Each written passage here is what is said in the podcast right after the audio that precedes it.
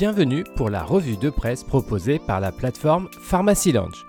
Que faut-il retenir de cette semaine d'actualité en pharmacie? Non-respect de la sérialisation, les amendes effectives depuis le 1er janvier revient cette semaine le quotidien du pharmacien.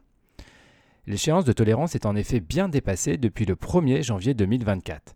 L'article nous apprend donc que les derniers pharmaciens récalcitrants à la mise en place de la sérialisation pourront être sanctionnés. Les, peines, plutôt d'ordre financier, devraient encourager les officinaux non utilisateurs de ce processus de désactivation d'investir et de se mettre en conformité avec le règlement européen. A noter que l'acte de sérialisation doit se faire en pharmacie d'officine au moment de la dispensation. Pour le moniteur des pharmacies, ces bilans de prévention, un lancement en mars et déjà des réserves. On apprend dans cet article que deux tiers des pharmaciens interrogés dans le cadre d'une expérimentation dans les Hauts-de-France ne sont pas satisfaits du modèle mis en place. En cause notamment la complexité du questionnaire près d'entretien jugé difficile à comprendre à la fois par les patients et les professionnels de santé. Il est également question de la rémunération associée à cet acte jugé insuffisante.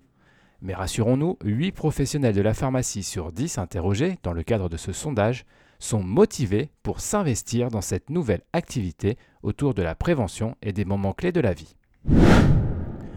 Toujours dans le moniteur des pharmacies de cette semaine, vous allez pouvoir en apprendre plus sur les produits de contraste, aucune garantie sur la reprise des stocks. L'article se fait l'écho de l'inquiétude de la profession pour le retour des produits de radiologie au 1er mars 2024. Le circuit des grossistes ne semble pas possible et les industriels refusent également des renvois ces derniers argumentant l'impossibilité de remettre ces médicaments dans le circuit de distribution. L'affaire est donc à suivre afin d'éviter des situations de tension au niveau des approvisionnements. Endométriose vers un remboursement du test salivaire Endotest nous apprend la revue Pharma. La chaise vient en effet de publier des données encourageantes pour envisager un remboursement de ce test.